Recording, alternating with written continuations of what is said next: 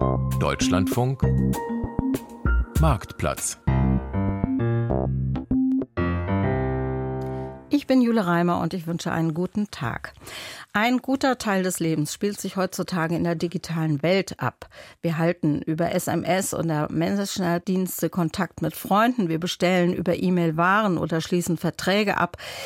Texte, Fotos auf WhatsApp, Signal oder Instagram oder auch TikTok oder andere soziale Medien, die bilden große Teile unseres Lebens ab.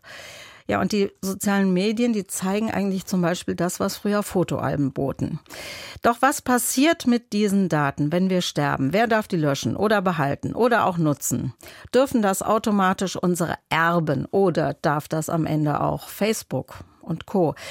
Und kann unser früheres Leben im Internet am Ende auch Tücken und Fallen für unsere nachlassverwaltenden bergen? Das wollen wir heute alles behandeln. Gleichzeitig bietet das Internet mittlerweile auch viele Plattformen zum Trauern an. Die Trauerkultur hat sich verändert. Das heißt, wir schauen auch aus kulturellem Blickwinkel sowie unter Datenschutzaspekten auf die Trauerkultur im Netz. Ihre Fragen beantworten. Andrea Steinbach von der Verbraucherzentrale Rheinland-Pfalz, zugeschaltet aus Mainz. Guten Morgen. Guten Morgen, danke für die Einladung. Marit Hansen begrüße ich in Kiel. Sie ist Datenschutzbeauftragte des Landes Schleswig-Holstein. Hallo. Moin, moin aus dem trüben Kiel. Aus dem trüben Kiel. Köln ist auch trüb. Da ist Alexander Hellbach zu mir ins Studio gekommen vom Verein Eternitas e.V. Was die Verbraucherzentrale ist, die Datenschutzbeauftragte, das ist auch klar. Aber Herr Hellbach, Eternitas, ist das ein Bestattungs-Verbraucherschutzverein? Ja, guten Morgen, genau. Im Endeffekt äh, sind wir die äh, Lobby oder die Interessensorganisation der Verbraucher im Bestattungswesen und äh, schauen halt wirklich, dass wir gucken, dass die Menschen, die Abschied nehmen wollen, das auch so tun können, wie sie wollen. Weil andernfalls kann das sehr bitter sein, ne? Aber an erster Stelle wollen wir mal drauf gucken, worum geht es da überhaupt beim Tod im Netz? Was ist der digitale Nachlass? Und Stefan Römermann hat das alles für uns zusammengefasst, um welche Daten es geht. Der vielleicht wichtigste Teil eines digitalen Vermächtnisses ist der Zugang zum E-Mail-Konto. Schließlich finden sich im elektronischen Postfach oft wichtige Dokumente und Hinweise auf andere Dienste, die die Verstorbenen vielleicht benutzt haben. Außerdem sind viele Internetdienste und Benutzerkonten an die Mailadresse gekoppelt. So können Angehörige dann in vielen Fällen auch Zugang zu Benutzerkonten bekommen, für die Verstorbene keine Passwörter hinterlassen haben. Benutzerkonten und Profile bei sozialen Netzwerken wie Facebook, Instagram oder Twitter können von Angehörigen gelöscht werden oder teilweise auch in einen sogenannten Gedenkstatus geschaltet werden. Häufig werden die Profilseiten der Verstorbenen auch von Freunden und Bekannten als eine Art Kondolenzbuch für Trauerbekundungen genutzt. Zum digitalen Nachlass gehören aber auch Benutzerkonten bei vielen anderen Diensten und natürlich auch die Daten auf dem eigenen Computer oder Smartphone. Auf ihnen sind häufig große Mengen an Fotos und Dokumenten gespeichert und in SMS oder WhatsApp-Nachrichten oft auch tiefe Einblicke in die Gedankenwelt der Verstorbenen. Immer häufiger gehören zum Erbe auch digitale Güter wie elektronische Bücher, Musik oder Videodateien. Ob sie tatsächlich vererbt werden können, ist aber nicht immer klar geregelt. Laut den Geschäftsbedingungen mancher Anbieter erlischt ein Nutzungsrecht oft mit dem Tod des Käufers. Ob diese Regelungen tatsächlich zulässig sind, ist allerdings umstritten. Wer seinen Angehörigen im Todesfall die Arbeit erleichtern möchte, kann eine Liste seiner wichtigsten Benutzerkonten anlegen und dort die Zugangsdaten inklusive der Passwörter notieren.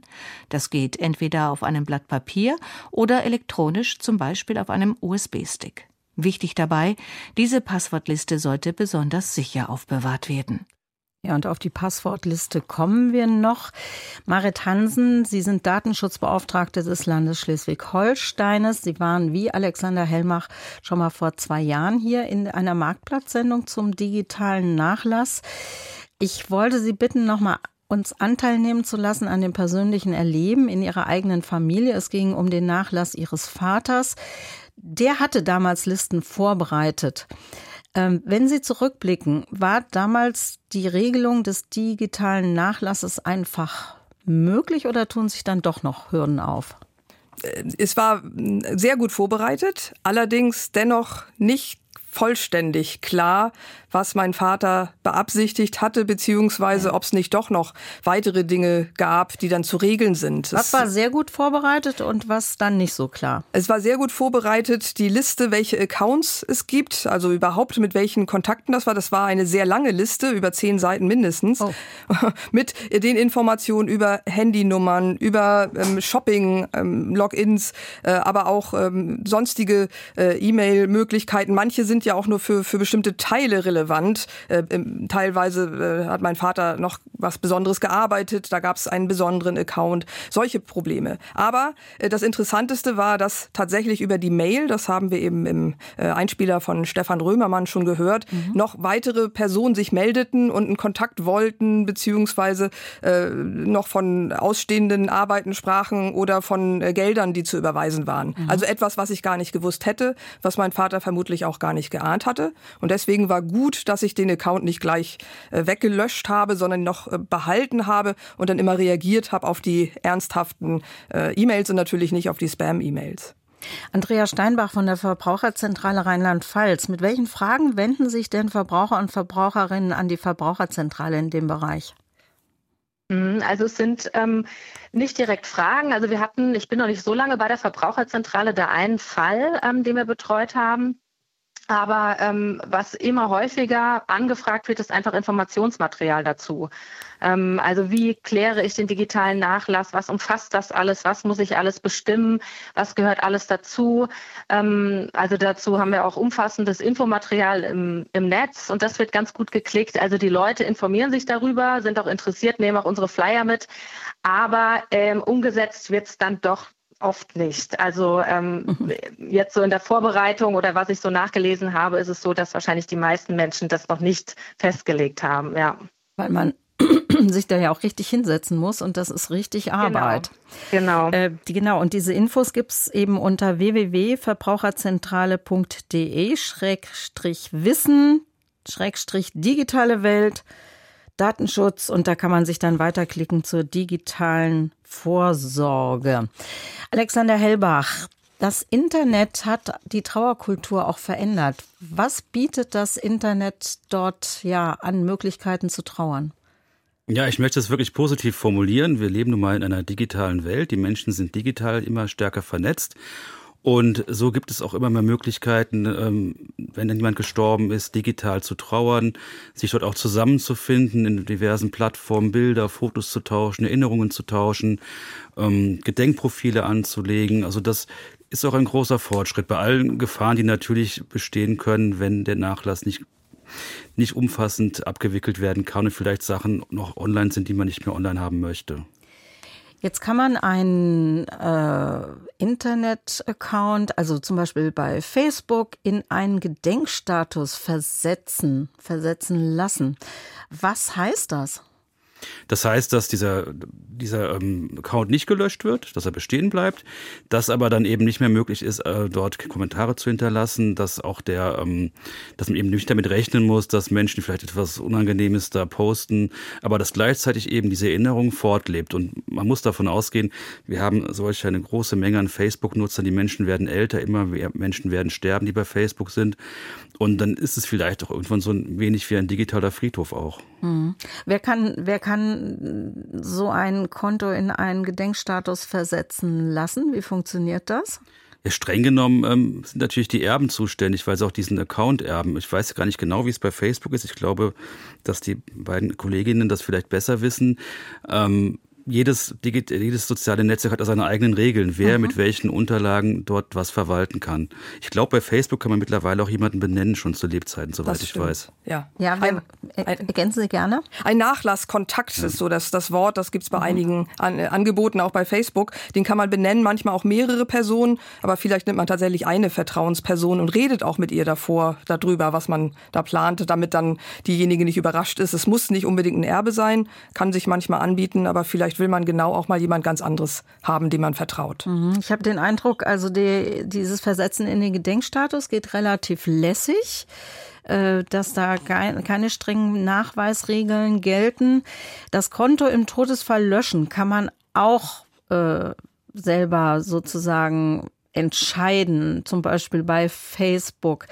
Da wird es aber strenger mit dem Nachweisen. Können Sie dazu was sagen?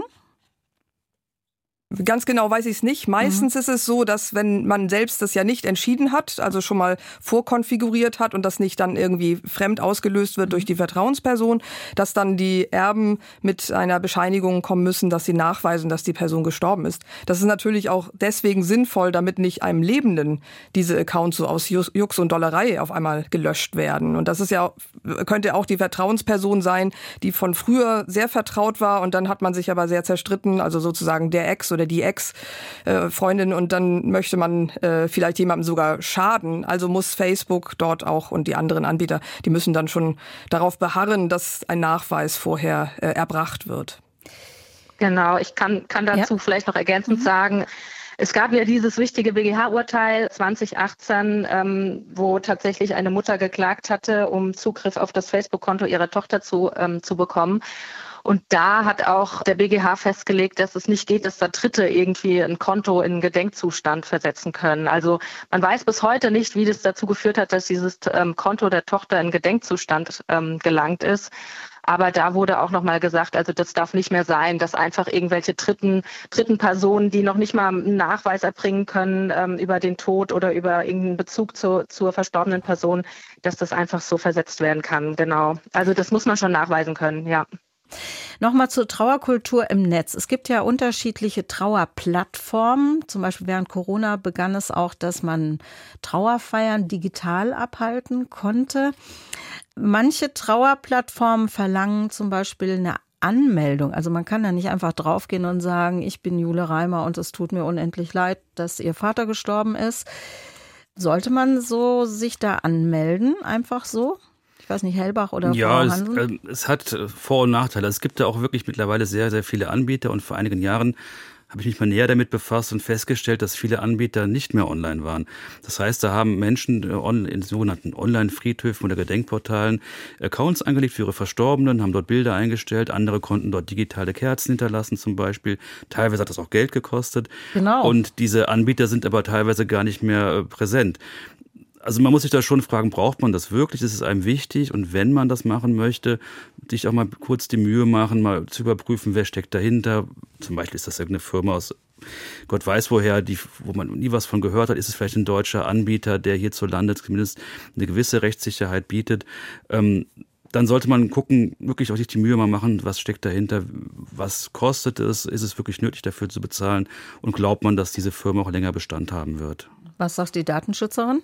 Ja, wir, wir haben auch noch beobachtet, dass einige Personen dort ihre Trauer richtig herausgelassen haben, also sehr, sehr intime Dinge auch hingeschrieben haben. Nichts, was jetzt äh, dem Andenken irgendwie schädlich war, aber was dann öffentlich war, auch recherchierbar war für alle Personen. Und wenn Jugendliche dann über äh, ihre, ihr Leid klagen, kann das sein, dass es dann einige Zeit später auf einmal im Schulkontext auftaucht und äh, diejenigen dann das ja auch gar nicht mehr zurücknehmen können. Also dass man denkt, man ist in einem geschützten Bereich, weil das, man möchte die Trauer ja auch, auch teilen, aber äh, möglicherweise das dann auch in der Google-Suche auftauchen könnte. Und das sind dann Probleme, das haben Personen dann nicht vorhergesehen. Mhm. Andrea Steinbach von der Verbraucherzentrale Rheinland-Pfalz. Nehmen wir nochmal den Blick des Nachlassverwalters ein. Ist für den der Zugang zu den Konten, sprich Nutzername, äh, Passwort, die Haupthürde? Ja, also ähm, wenn man dann jemand bestimmt hat, ähm, digitalen Nachlassverwalter, dann ist es natürlich von Vorteil, wenn man schon mal alle Konten angelegt hat, also wirklich alle äh, Dinge, mit denen man da, ähm, alle Online-Dienste, mit denen man da digital zu tun hatte, sei es E-Mail, soziale Netzwerke, es gibt Messenger-Dienste, Cloud-Dienste, ähm, das Shopping-Konto nicht vergessen, äh, Streaming-Abos und so weiter. Und das ist so, so eine Flut an tatsächlich Zugängen und auch Passwörtern. Und da hilft es wirklich, das einfach runterzuschreiben und sich da auch mal mehrere Tage Gedanken drüber zu machen, weil es fällt einem ja wahrscheinlich jetzt ad hoc in, in ein paar Minuten nicht alles ein, sondern äh, das kommt erst über ein paar Tage dass man da wirklich weiß, ähm, welche Konten da online überhaupt ja aktiv sind und das alles zusammenschreiben und sicher hinterlegen und ähm, auch dem Nachlassverwalter mit gegebenenfalls einem, einem ähm, Passwort, äh, wenn man es zum Beispiel mit einem Passwortmanager oder mit einem USB-Stick macht, hinterlassen. Und dann ist diese Hürde natürlich, dass man äh, sich das alles zusammenreimen muss oder Kontakt aufnehmen muss mit dem Anbieter, schon mal, ähm, schon mal weg, ja. Mhm. Die, die Empfehlung, das Ganze auf Papier zu hinterlegen, habe ich unter anderem bei den Verbraucherzentralen gefunden. Was spricht dafür ja, und was spricht dagegen? Das ist, noch so ein bisschen so eine Oldschool-Empfehlung. Ähm, mhm. ich kann auch da die Kritik dran verstehen. Aber ähm, es gibt natürlich auch Fälle, da wurde das auf einen USB-Stick gezogen, der wurde irgendwie verschlüsselt und es wurde vergessen, äh, die Verschlüsselung dann auch noch bekannt zu geben. Verschlüsselung heißt, äh, da war noch ein extra Passwort notwendig, um überhaupt richtig, dran zu kommen. Ne? Richtig. Der mhm. USB-Stick war selbst mit einem Passwort versehen, das wurde dann vergessen weiterzugeben. Ähm, dann äh, das gleiche mit einem Passwortmanager. Da war vielleicht alles hinterlegt, aber das. Äh, Sagen Sie kurz, was das ist? Der Passwortmanager? Also ein Passwortmanager ist eine digitale Lösung, Dort kann man gesichert seine ganzen Passwörter in einer Liste anlegen zu jedem Netzwerk, zu jedem Konto, das man online bedient.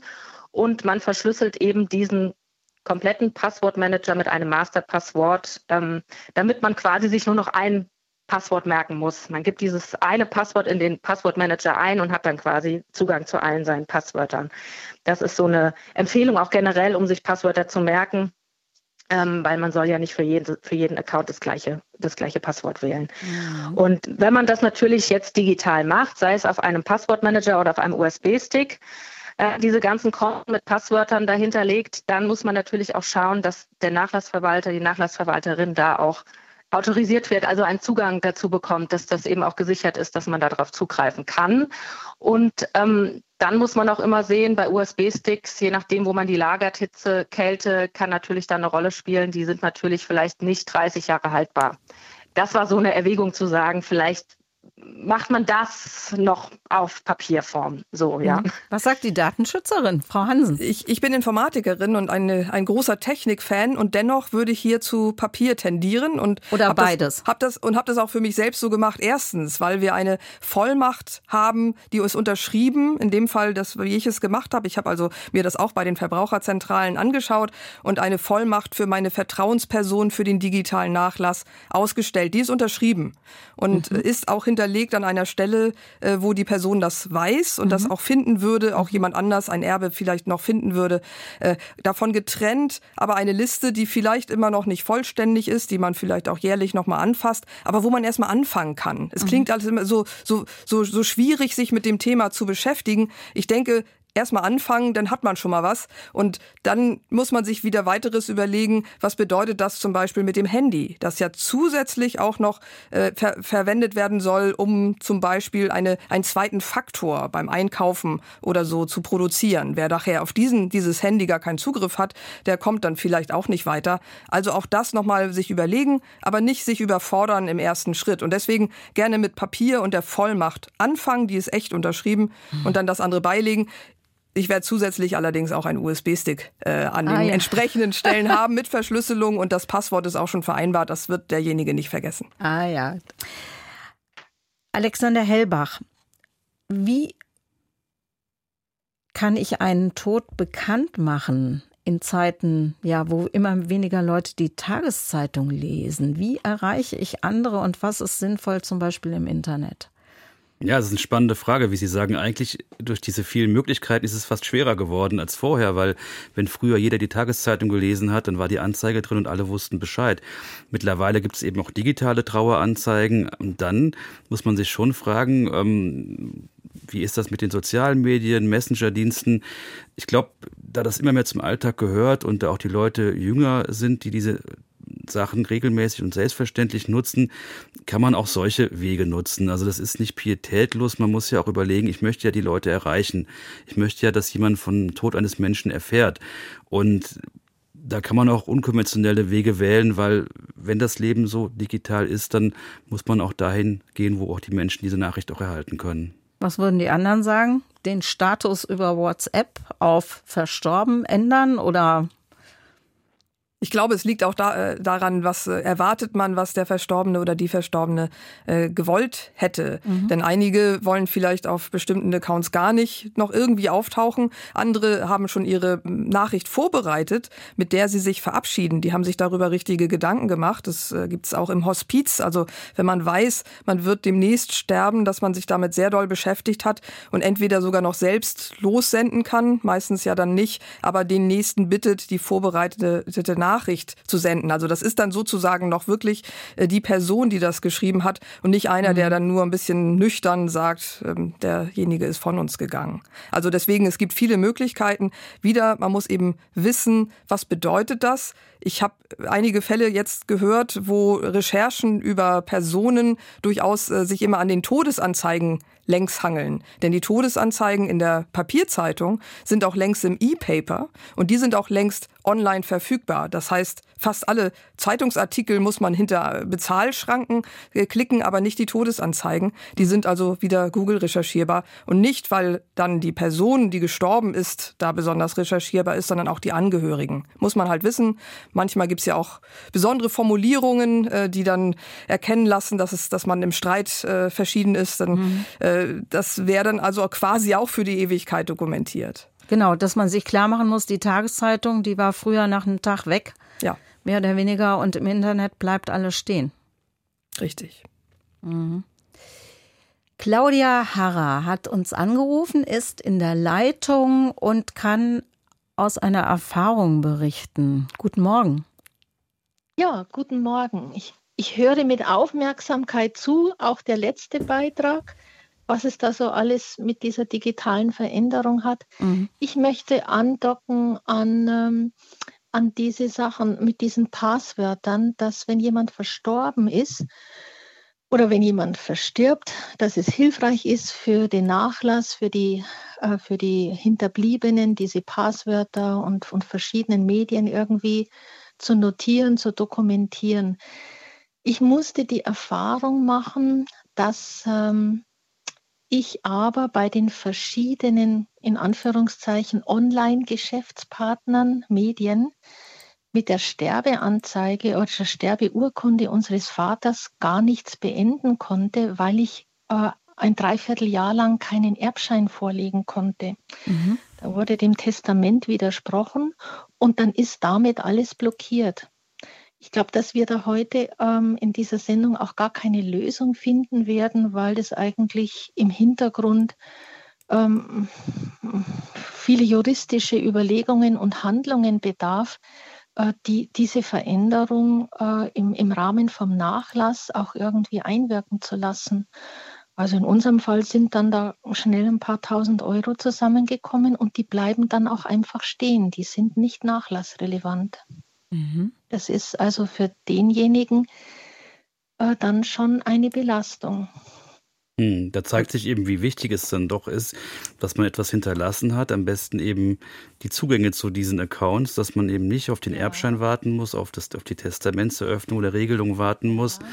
Ja. Ähm, ja, leider zeigt sich hier, wie wichtig es dann doch sein kann, ja.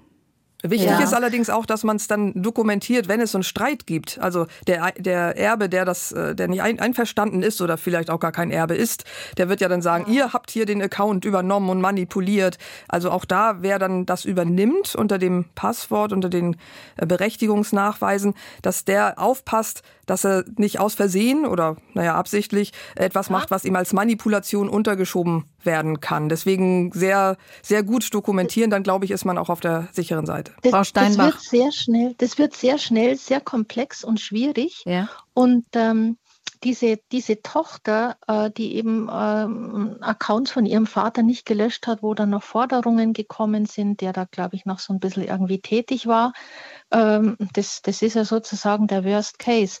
Also ich, ähm, ich arbeite selber als Physiotherapeutin in der Palliativbegleitung und ich könnte von, der, von, der, von meiner beruflichen Seite her sagen, dass man Personen, die sich bewusst sind, dass sie dass sie in nächster Zeit versterben werden, dass man die ruhig ansprechen kann und sagen kann, du, du musst uns helfen, äh, wenn du mal nimmer da bist, dass wir, dass wir diese Sachen gut geregelt bekommen.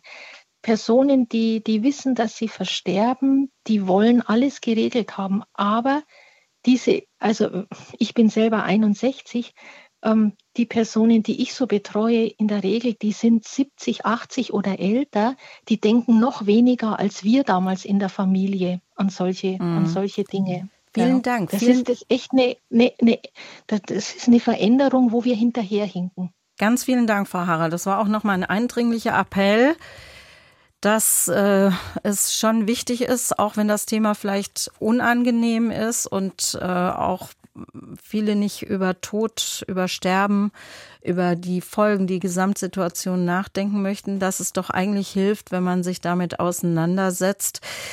Die Bestattungsunternehmen, die dann tätig werden, die sind ja dann nicht nur für die Beerdigung zuständig, sondern sie bieten eben auch Unterstützung an, die mit einem Todesfall verbundene Bürokratie zu erledigen.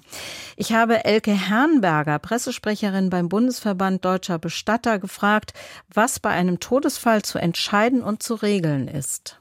Natürlich erstmal die wichtigsten Dinge. Ist eine Erd- oder eine Feuerbestattung gewünscht? In welchem Rahmen soll die Trauerfeier stattfinden? Wie viele Beteiligte sind überhaupt involviert? Auch was Entscheidungsfindungen angeht. Und inwieweit gehen Sie dann auf so bürokratische Fragen ein? Also manche Dinge sind ja grundlegend. Also bevor Sie zum Beispiel nicht, äh, sage ich mal, die Todesbescheinigung haben, können Sie auch gar keine Bestattung veranlassen. Mhm. Ne? Also es gibt ein paar Dokumente, die müssen einfach dabei sein. Dazu gibt es auch bei uns auf der Seite so eine kleine Checkliste. Wir müssen natürlich einige Dinge nachweisen. Dazu gehören eben, ist derjenige in welcher Krankenkasse muss er abgemeldet werden? Ist er in der Rente? Dort muss er abgemeldet werden, Betriebsrente, gibt es ein Testament, vielleicht beim Amtsgericht oder ist beim Notar was hinterlegt. Also das ist wichtig. Und dann schaut man sich vielleicht noch Verträge und Policen an oder sonstige Verfügungen oder Willenserklärungen. Und in Sachen digitalen Nachlass, äh, inwieweit beschäftigen Sie sich damit? Das ist ein nicht ganz neuer Punkt, der allerdings immer mehr an Gewicht gewinnt. Und zwar ist es so, die meisten Menschen wissen ja vom anderen zwar, dass er irgendwie einen Facebook-Account hat oder ein Online-Banking macht oder sowas, aber kaum jemand hat eine umfängliche Aufstellung all seiner Accounts und Konten. Mhm. So, und da tritt dann auch der Bestatter ein und bietet eben über ein äh, Portal die Möglichkeit an, dass man die Daten durchrecherchiert. Das ist ein das Portal, heißt, mit dem Sie als Verband zusammenarbeiten? Genau, genau. Mhm. Also wir zum Beispiel haben einen digitalen Nachlassdienst als Kooperationspartner. Diese Firma recherchiert sozusagen mit 70 zertifizierten Online-Firmen wiederum das ganze Netz durch. Mhm. Und über diese hohe Reichweite wird quasi einmal das ganze Web gecrawlt. Und dann wird gesehen, wo unter diesem, unter dieser E-Mail-Adresse, unter diesem Namen und so weiter Accounts Online-Beiträge äh, und so weiter, Abos abgeschlossen sind. Und das ist dann kostenpflichtig, vermutlich, ja? Genau, das ist ein Dienst, wie auch andere Dienste auch, äh, eine Dienstleistung, in die man eintritt. Ähm, genau wie das Dokumentenmanagement oder die Abmeldung. Müssen denn Bestatter und Bestatterinnen auch Experten für Datenschutz sein? Das ist der digitale Nachlassdienst. Mhm. Also man hat natürlich eine normale Datenschutzschulung, mhm. wie wir alle die Geschäfte machen, aber der Datenschutz ist in diesem Fall über den digitalen Nachlassdienst gewährleistet. Mhm. Mancher regelt ja seine Bestattung schon selbst vorher. Was raten Sie denjenigen in Sachen digitalem Nachlass? Auf jeden Fall dieses Thema ansprechen. Also es kann ja auch ein Account angelegt werden, über den postmortal zum Beispiel Zugänge an bestimmte Personen weitergegeben werden. Das heißt, ich kann auch bei der Bestattungsvorsorge festlegen, was mit meinen Online-Daten passieren soll. Mhm. Und das Wichtige oder auch das Praktische ist, dass über dieses Datenportal ich vorher äh, meine Daten nicht offenlegen muss. Das heißt, die Hinterbliebenen, die sich dann um diese Daten kümmern, die müssen keinerlei Kenntnisse zu den Accounts haben. Mhm. Es kann auch sein, dass man bestimmte Dinge seinen Erben vorenthalten möchte. Es, mhm. Solche digitalen Konten können ja auch sehr persönliche Dinge enthalten. Besprechen Sie das auch oder besprechen das auch manchmal Kunden mit den zuständigen Bestattungsunternehmen? Ich muss leider sagen, meistens nicht und leider nicht, weil es, glaube ich, noch nicht so im Bewusstsein ist, dass diese Daten weiterleben, auch nach unserem Tod. Es ist so, wir haben zu Lebzeiten ja Datenschutz. Jede Person genießt zu Lebzeiten Datenschutz. Den postmortalen Datenschutz muss man veranlassen. Also dazu bedarf es eine Umsetzung über einen letzten Willen, ob jemand überhaupt Einsicht bekommt oder nicht. Und das machen sich so. die meisten Leute nicht bewusst? Genau, das ist den meisten Leuten nicht bewusst. Und was viele auch nicht auf dem Schirm haben, im Internet geschlossene Verträge bleiben über den Tod hinaus wirksam. Ja, und die gehen genau wie alles andere auch über das Erbrecht in den Nachlass über. Und das Interview mit Elke Herrnberger, der Pressesprecherin beim Bundesverband Deutscher Bestatter, habe ich vorher aufgezeichnet. Eine wichtige Nachfrage bei Andrea Steinbach. Inwieweit gehen Verträge auf Erben über? Also alle Verträge gehen auf die Erben über. Also das ist äh, im Rahmen der Universalsukzession geht erstmal alles über. Mhm. Ähm, wenn es die gesetzliche Erbenfolge ist, es gibt natürlich auch verschiedene Verfügungen, die man treffen kann ähm, und andere Personen damit betrauen kann. Aber es geht erstmal, jedes Vertragsverhältnis geht erstmal auf den jeweiligen, auf die jeweilige Person, die dafür bestimmt ist, äh, über. Und das ist mit analogen Verträgen so, das ist aber auch mit Online-Verträgen so. Und wenn ich, wenn ich dann den Totenschein habe, also kann ich dann auf jeden Fall jeden Vertrag kündigen? Bin ich dann auch noch an Fristen gebunden? Genau, das ist auch nochmal noch mal zu der Frage der Hörerin gerade eben oder ja. zu, dem, zu der Anmerkung der Hörerin. Ja. Ähm, das ist auch sowas, was so ein bisschen ähm, nicht ganz einheitlich geregelt ist oder überhaupt noch nicht ganz gesetzlich geregelt ist. Äh, es gab zwar dieses BGH-Urteil 2018, äh, aber ähm, dadurch sieht irgendwie auch so die Bundesregierung nicht so Handlungsbedarf, da noch was weiter zu betreiben und das in äh, Gesetzesform zu gießen. Deshalb gibt es auch von Anbieter zu Anbieter, sei es ein äh, E-Mail-Anbieter oder ein äh, Social-Media-Anbieter, gibt es da auch verschiedene Hürden. Also ähm, ich hatte am Anfang von einem Fall gesprochen der Verbraucherzentrale, da wurde für ein E-Mail-Account wurde tatsächlich von der Witwe ein Erbschein verlangt, einen eigenen, eigenen Identifikationsnachweis ähm, äh, und das ging natürlich, sage ich mal, das fanden wir natürlich etwas unverhältnismäßig, weil also ein beglaubigtes Testament hätte es vielleicht auch getan, weil ein Erbschein dauert, äh, wie die Hörerin sagte, das kann einige Wochen dauern, es kostet Geld. Und ähm, es ist einfach nicht einheitlich geregelt, was da genau die ähm, die Zugangsvoraussetzungen sind. Mhm. Und das ähm, wäre vielleicht was, was man mal anfassen könnte, ja. Da wurde von Dienstleistern gesprochen, die einem helfen, die Namen im Internet aufzuspüren. Herr Hellbach und Frau Hansen, würden Sie da irgendjemanden aus dem Netz beauftragen oder wie würden Sie da vorgehen? Also das ganz sicher nicht, weil das ja ein sehr sensibler Bereich mhm. ist. Also wenn jetzt zum Beispiel wie bei dem Bundesverband der Bestatter Kooperationen der Bestatter mit, na, mit angesehenen Firmen bestehen, kann man sich wohl darauf verlassen, dass das auch seriös ist. Und natürlich finden diese Firmen auch nie alles. Es gibt bestimmt auch noch Accounts, die unter ganz anderen Namen angelegt worden sind, mit anderen E-Mail-Adressen. Aber zumindest, wenn eben keine Vorsorge getroffen wurde, ist das schon mal sehr hilfreich, dass die Großteil der Sachen schon mal gefunden und äh, abgewickelt werden kann. Ja, es gibt ja, gibt ja die, die Möglichkeit, dass da vielleicht auch noch irgendwelche Güter sind, also etwas, wo was, was wertvoll ist, was die Erben deswegen interessiert, also nicht wegen des Andenkens mhm. und weil es schöne Fotos sind, mhm. sondern weil das äh, tatsächlich mal Geld gekostet hat oder noch weiter Geld kostet, die sogenannten NFTs, also irgendwelche Bilder, die dann äh, besonders äh, mit, mit äh, Verschlüsselungstechnik funktionieren, äh, besondere Internetkunst, ja. mhm. genau Internetkunst oder auch, auch äh, sogar äh, Bitcoin oder andere mhm. Währungen, also etwas, wo, wo nur digitales Geld da ist, dann muss man da wohl ein bisschen mehr Aufwand treiben. Ansonsten äh, war ich ein bisschen erstaunt, als es eben gesagt wurde, die crawlen das Web und dann mhm. findet man alles über mich. Nö, man findet das, wo ich mich äußere, wo ich nach außen sichtbar bin und nicht unbedingt das, wo ich noch zusätzliche Verträge habe, die übrigens dann auch manchmal Geld kosten können oder schon gar nicht, wie Herr Hellbach eben sagte, wenn ich unter meinen Pseudonymen auftauche, was ich ja auch darf, also andere E-Mail-Adressen verwende. Das ist etwas, da haben die gar keinen Ansatzpunkt und das wäre ja auch in Ordnung. Das bedeutet, das ist nur Notnagel für die Fälle, wenn man meint, da muss noch irgendwo was sein und man möchte was wissen, vielleicht auch, wenn da, wenn da äh, ähm, problematische Informationen sind, wenn über die Personen noch das, das Andenken beschmutzt wird, dass man das mitbekommt.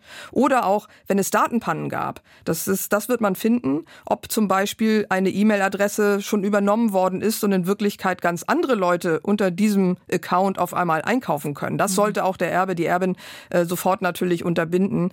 Was vertraue ich diesen Unternehmen an? Also welche Daten vertraue ich denen an? Ich sage denen keine Passwörter, ich gebe denen keine Computer oder Smartphones? je nachdem, was man möchte. Also mhm. es wird immer empfohlen und ich würde das mitempfehlen, nicht äh, die Geräte direkt auszuhändigen, nicht die Passwörter zu nennen, aber im Endeffekt können sie dann auch gar nicht mehr viel liefern. Das andersrum, wenn ich Vertrauenspersonen habe, von mir aus auch eben Vertrauensfirmen, wo jemand anders die Hand ins Feuer legt, dann mag man dann auch äh, mehr Einblicke gewährleisten. Aber das Beste ist, auch die Firmen wissen nicht, was die Verstorbene oder der Verstorbene gewollt hätte. Und angenommen, man findet jetzt etwas, wo derjenige dachte, dass es sicher gegenüber den anderen, man hat über seine eigene Familie gelästert, aber das soll nicht bösartig ja. sein. Das gibt keine Möglichkeit mehr für die verstorbene Person, das richtig zu stellen. Und man hat jetzt eine Firma beauftragt, bezahlt und die liefert einem so einen, naja, Schmutz und, und das Ganze, man, man entwertet sozusagen mein, sein Verhältnis zu der Person im Nachhinein. Das würde ich auch, also hier würde ich sagen, weniger Wissen ist vielleicht besser. Mhm. Hans Ernst hat uns aus Berlin angerufen. Bitte schön, Sie haben das Wort. Ja, guten Tag. Mein äh, Anliegen ist die Frage, was passiert denn, wenn jemand tatsächlich stirbt, kein Testament hinterlässt und auch keine Erben existieren?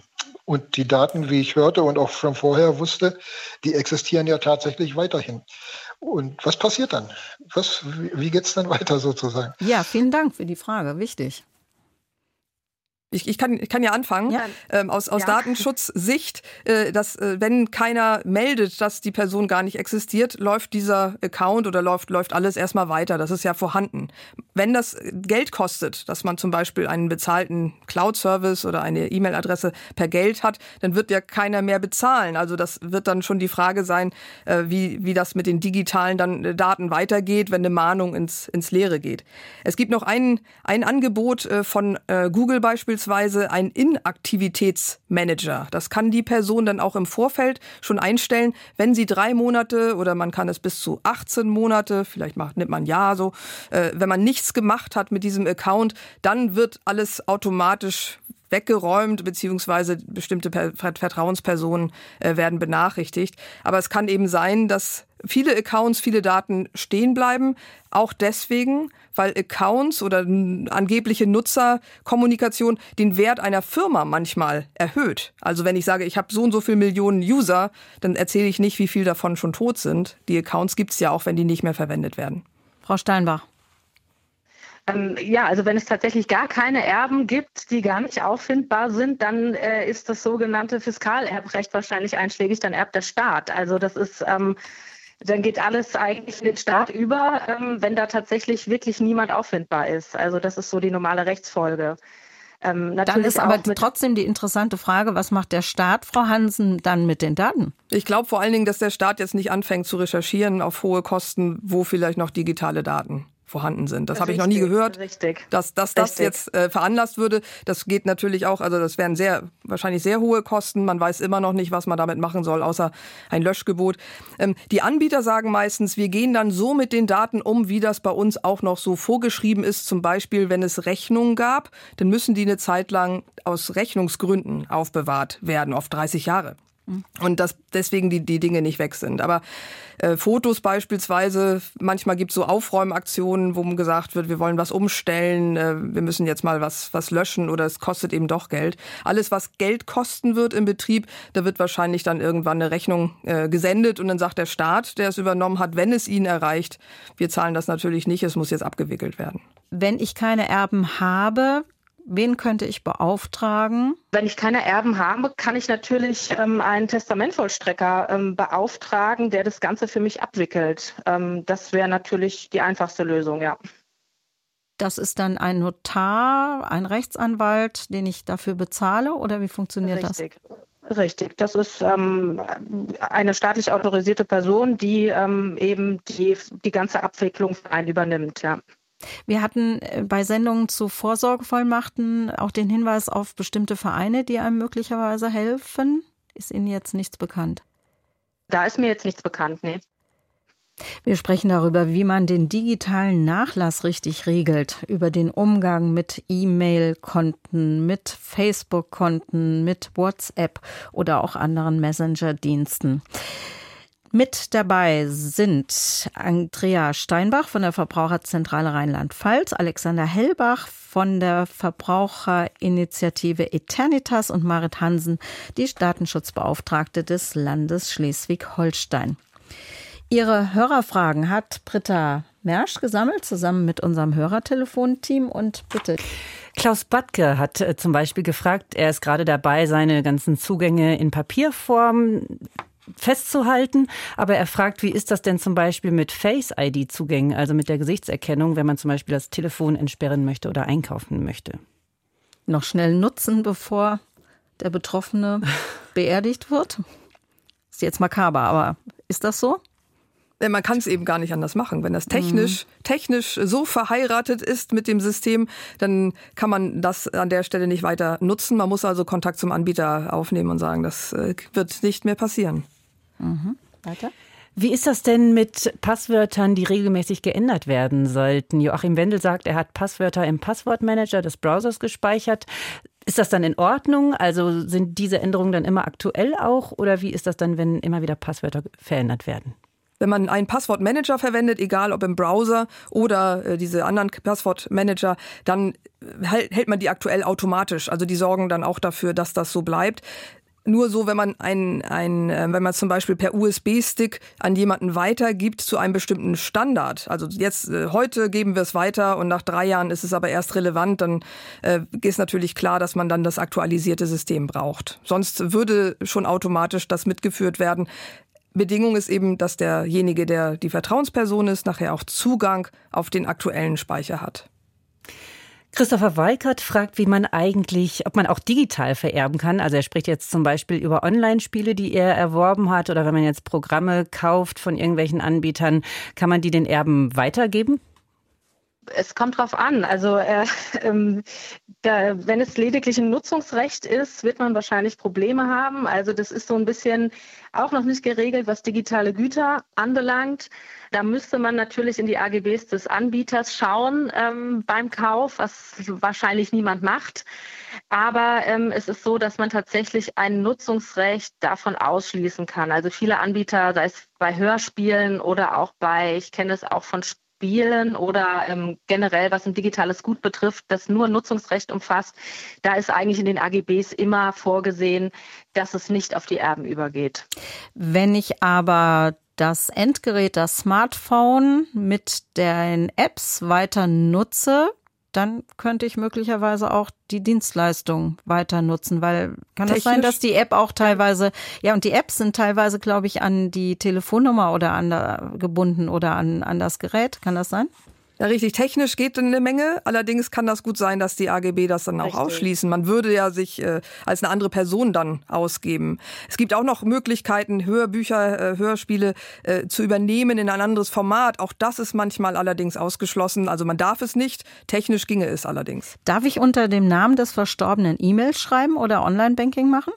Man darf nicht den Eindruck erwecken, dass man die andere Person ist. Manchmal hat man ja aber keine Möglichkeit anders. Also beim Online-Banking würde ich davon abraten. Aber äh, beim, bei E-Mail äh, die alte E-Mail-Adresse zu verwenden, um dort zu melden, man ist es nicht. Also der erste Satz sozusagen, ich bin es gar nicht, ich äh, trete hier jetzt ein für diese andere Person, weil man antwortet auf eine Mail. Denn wenn das von einer fremden E-Mail-Adresse kommt, die derjenige noch gar nicht kennt, kann das sein, dass es gar nicht äh, in das richtige Verhältnis gesetzt wird. Da würde ich also das akzeptieren. Es darf natürlich nicht bösartig sein oder um äh, Verträge den anderen Erben zu entziehen oder anderen Missbrauch zu treiben. Eine Hörerin und oder ein Hörer hat sich noch anonym gemeldet und fragt, wie ist das denn, wenn man einen Account mit nicht korrekten Angaben zur eigenen Person angelegt hat? Also es soll jetzt nicht der Aufruf sein, da was Unrechtes zu tun, aber sie oder er sagt, dieses Phänomen ist ja Lebenswirklichkeit. Man legt sich zum Beispiel einen Mail-Account an und nimmt irgendeinen Fantasienamen, irgendeine Fantasieadresse, irgendein Fantasiegeburtsdatum, vielleicht aus Datenschutzgründen oder ähnliches. Hat man denn da dann auch überhaupt nachher die Chance, als Erbe da heranzukommen? Wenn man nicht beweisen kann, dass das zu der anderen Person Person gehört, dann ist das sehr schwer bis, bis unmöglich. Also der Anbieter wird dann wahrscheinlich sagen, nee, das ist mir nicht ausreichend bewiesen, dann geht das nicht. Es gibt auch schon in Österreich ein, ein Urteil in dem Bereich, äh, wo ähm, die Daten jedenfalls nicht erkennbar passten, aber derjenige dann, das war noch ein Lebender, äh, durch äh, E-Mail-Zusendung aber doch belegen konnte, er war es. Dann ging das. Also wenn man zum Beispiel von dem Verstorbenen dann pseudonyme E-Mails äh, anbringt und sagt, das ist er doch, guck mal, ich habe so viel Information, dann wird das wahrscheinlich auch möglich sein. Ansonsten aber nicht. Und wenn das, wenn der andere das nicht, nicht möchte, äh, kann er immer sagen, es ist ja nicht, nicht ein richtiger Account gewesen. Also solche Urteile kenne ich noch gar nicht. Mhm. Aber zum Beispiel das Geburtsdatum, das wird ja oft abgefragt äh, und man kann dem nicht ausweichen und dann gibt man ein anderes Geburtsdatum an.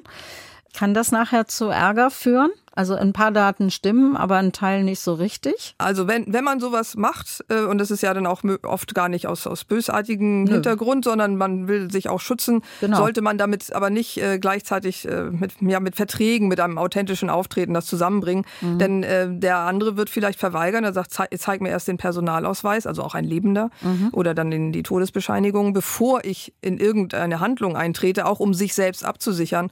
Und dann wird es auseinanderlaufen. Also das ist sehr schwierig schwierig dann, wenn man, wenn das nur so ein Wegwerf-Account ist, äh, würde das ja nicht auffallen. Dann, dann spielt das keine Rolle. Ich begrüße eine Hörerin aus Nordrhein-Westfalen und sie hatten ein Problem genau mit der Übertragung eines Kontos. Bitte schön. Ja, es ging um äh, das äh, PayPal-Konto meines verstorbenen Mannes. Ich wollte das Konto übernehmen äh, daraufhin hat man mich aufgefordert, die Sterbeurkunde, meinen Ausweis und noch einige andere Unterlagen per E-Mail-Anhang äh, zuzuschicken. Das habe ich gemacht.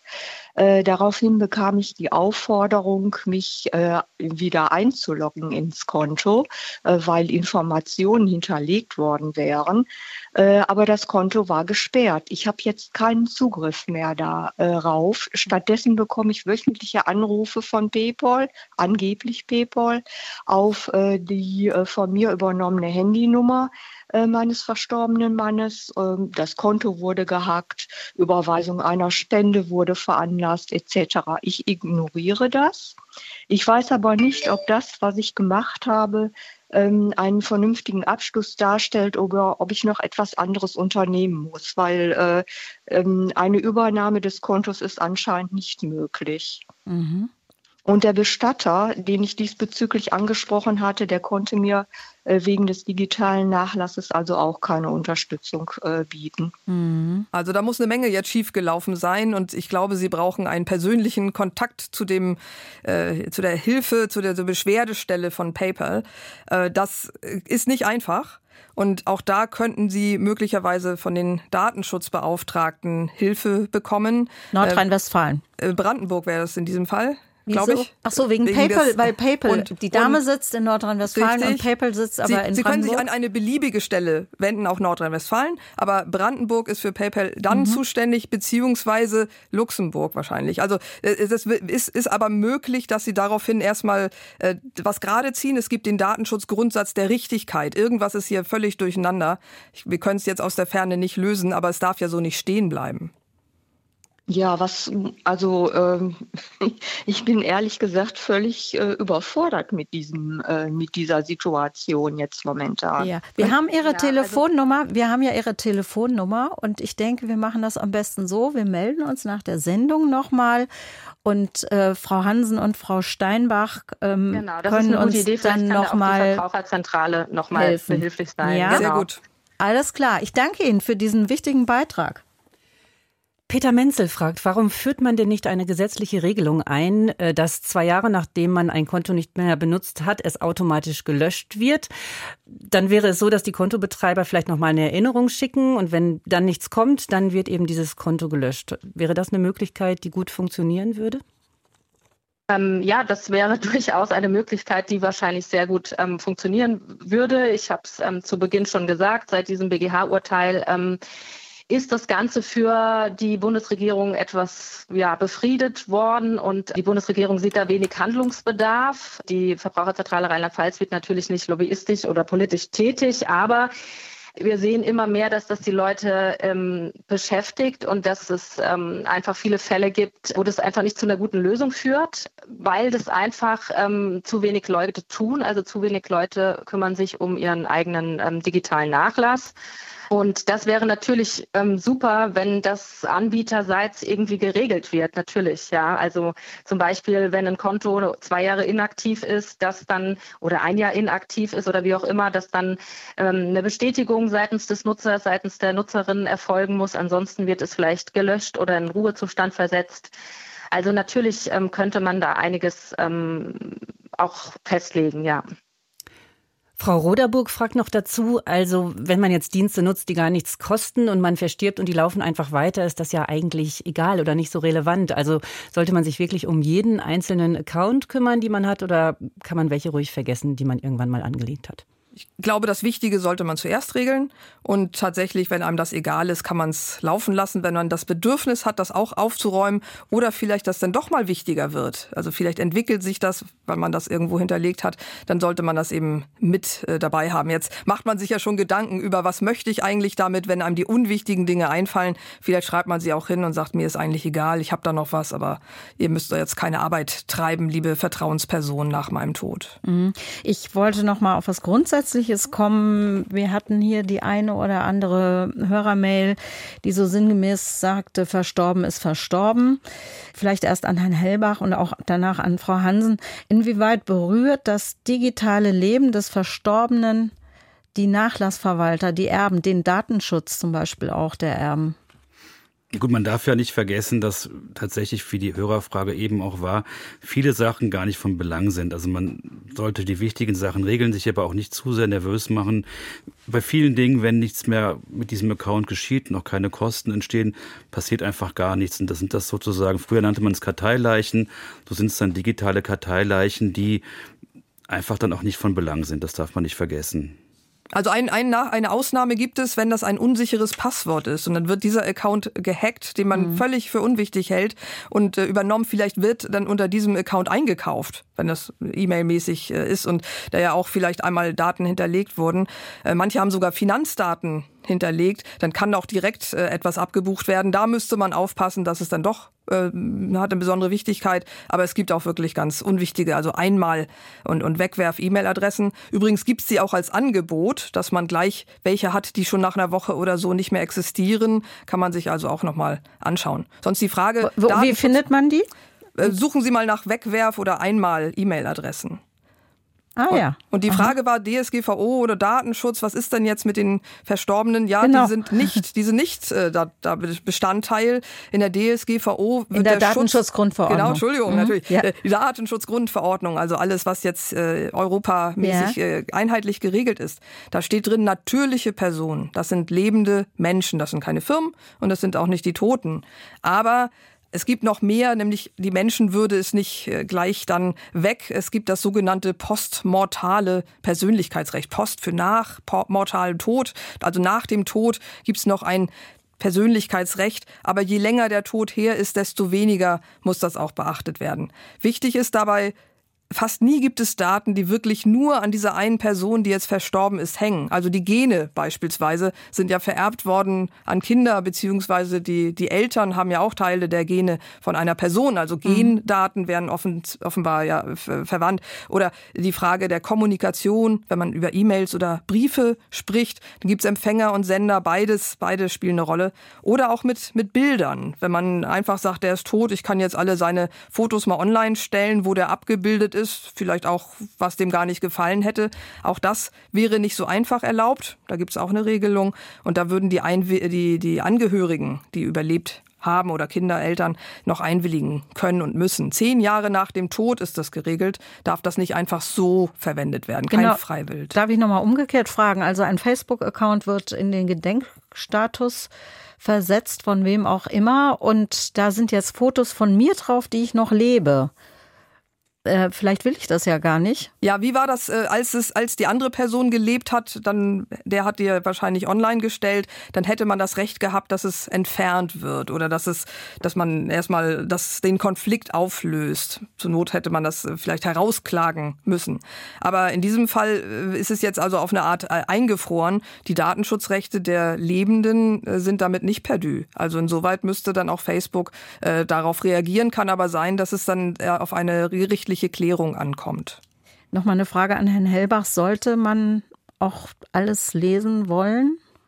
Ich glaube nicht. Man muss sich ja auch vorstellen, früher hat man das Tagebuch oder die Briefe irgendwo gefunden. Ja. Und will man wirklich das Tagebuch oder alle Briefe von jemand lesen, der einem sehr nahe stand? Ich weiß es nicht. Also ich glaube eher nicht.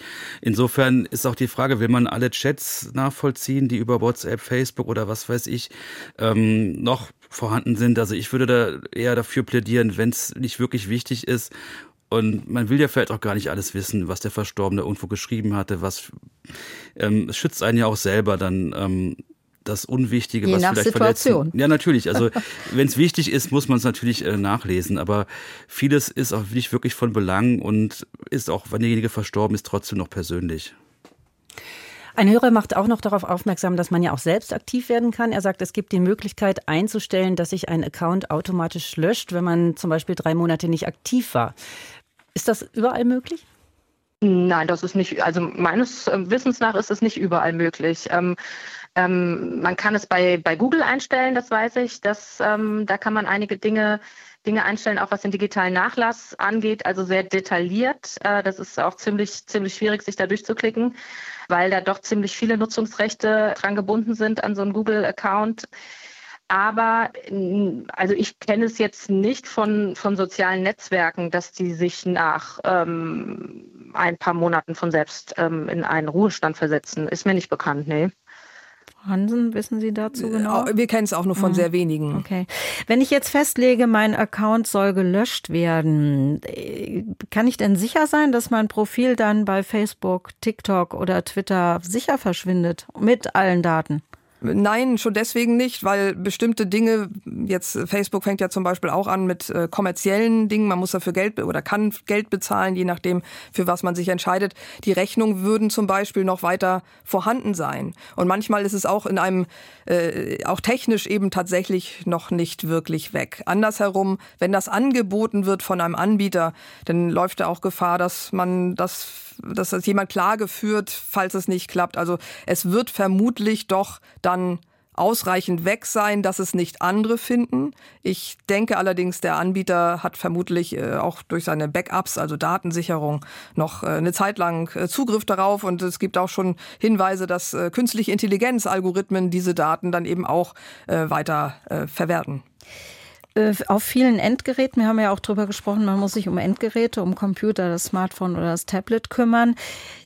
Da sind ja möglicherweise auch Zertifikate drauf, mit denen ich mit Behörden kommunizieren kann. Also meine Steuererklärung zum Beispiel. Was passiert damit oder worauf sollte man da achten?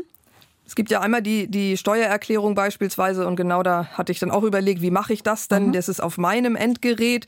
Äh, erstmal können diese Zertifikatsdateien tatsächlich auf verschiedene Endgeräte geladen kann exportiert werden. werden ne? Auf genau. einen USB-Stick mhm. wieder. Ja. Man kann die auch erkennen. Man, das ist nicht, nicht ganz schwierig, sondern eigentlich eher leicht. Die sind nochmal besonders geschützt mit einem Passwort. Meistens ist das so, dass der, der sich ein bisschen besser auskennt in, äh, aus einem Haushalt, sich um diese Sachen immer kümmert oder gekümmert hat. Und wenn der jetzt wegfällt, kann das sein, dass die übrige Person jetzt sehr verunsichert ist. Und wie, wie soll das denn gehen und auf gar nicht äh, sowas vorbereitet ist? Prinzipiell technisch kann man es machen. Die andere Frage ist, vielleicht nimmt man einfach Kontakt dann zu diesen Anbietern, also hier dem Finanzamt auf, äh, Finanzamt Kontakt auf und sagt, ich, ich habe hier ein Problem, ich weiß gar nicht, wie das geht. Und dann helfen die auch ein eigenes neues Zertifikat auszustellen oder überhaupt mal zu unterstützen bei einer Steuererklärung, die man vielleicht noch genau, nie gemacht hat. Genau, das Finanzamt hilft nämlich auch. Elisabeth Schäffner möchte noch wissen, was passiert denn eigentlich mit dem digitalen Nachlass, wenn man das Erbe ausschlägt? Wahrscheinlich nichts. Also das, das bedeutet. Ja, würde ich äh, auch so sehen. Ja. Wahrscheinlich wirklich nichts. Also ähm, ja, es liegt einfach brach. Äh, es liegt im, im Netz einfach brach, so würde Aber, ich das sehen, ja. Und was ist, Sie hatten ja vorhin diese Fiskalerbrecht erwähnt, genau, das spielt dann keine Rolle. Ist, Ähm, okay, theoretisch. Also, wir machen noch eine Sendung über Erben. Ob das digitale Erbe an den Staat übergeht, das würde ich nicht vermuten, nein. Also nein. angenommen, man hätte jetzt Bitcoin, also irgendwas, wo ganz viel Geld da ist, dann mhm. könnte ich mir vorstellen, dass der Staat das dann auch schafft, das äh, einzunehmen, aber fast alles genau. andere ja nicht. Es sei denn, es gibt irgendein Finanz finanzielles Gut vielleicht, ja. ja, aber alles, aber jetzt ein Facebook-Konto oder so, das wird wahrscheinlich einfach ähm, ja, brach liegen oder tatsächlich dann einfach ja, gelöscht in den Gedenkzustand. Ich, ja. Gar nichts. Wahrscheinlich gar nichts, ja.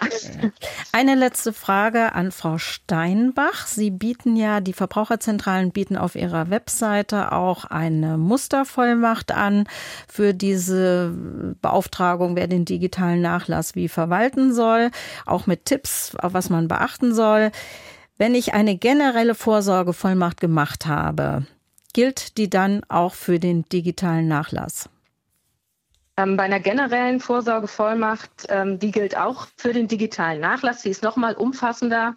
Und ähm, da kann ich natürlich auch meinen digitalen Nachlass mit einbinden und auch direkt schon alle Konten und so weiter mit Passwörtern ähm, dazulegen. Also diese Mustervollmacht für digitale Konten ist ja quasi nur nochmal, damit man auch wirklich dran denkt. Also das ist nochmal so, so herausgehoben damit auch jeder seinen digitalen Nachlass versieht.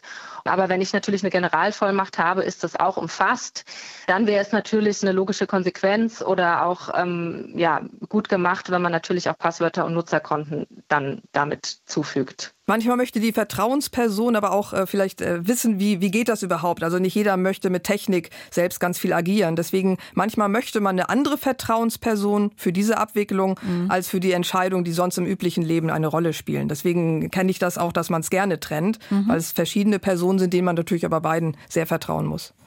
Das war der Marktplatz zum digitalen Nachlass. Tod im Netz. Wie regle ich, wie mache ich Vorsorge vielleicht auch, damit es meinen Nachlassverwaltenden leichter fällt? Und ich danke an dieser Stelle Andrea Steinbach von der Verbraucherzentrale Rheinland-Pfalz, Alexander Hellbach von der Verbraucherinitiative Eternitas e.V. und last but not least Marit Hansen, der Datenschutzbeauftragten des Landes Schleswig-Holsteins. Und natürlich auch hier dem gesamten Team. Mein Name ist Jule Reimer. Danke allen. Ich wünsche einen schönen Tag.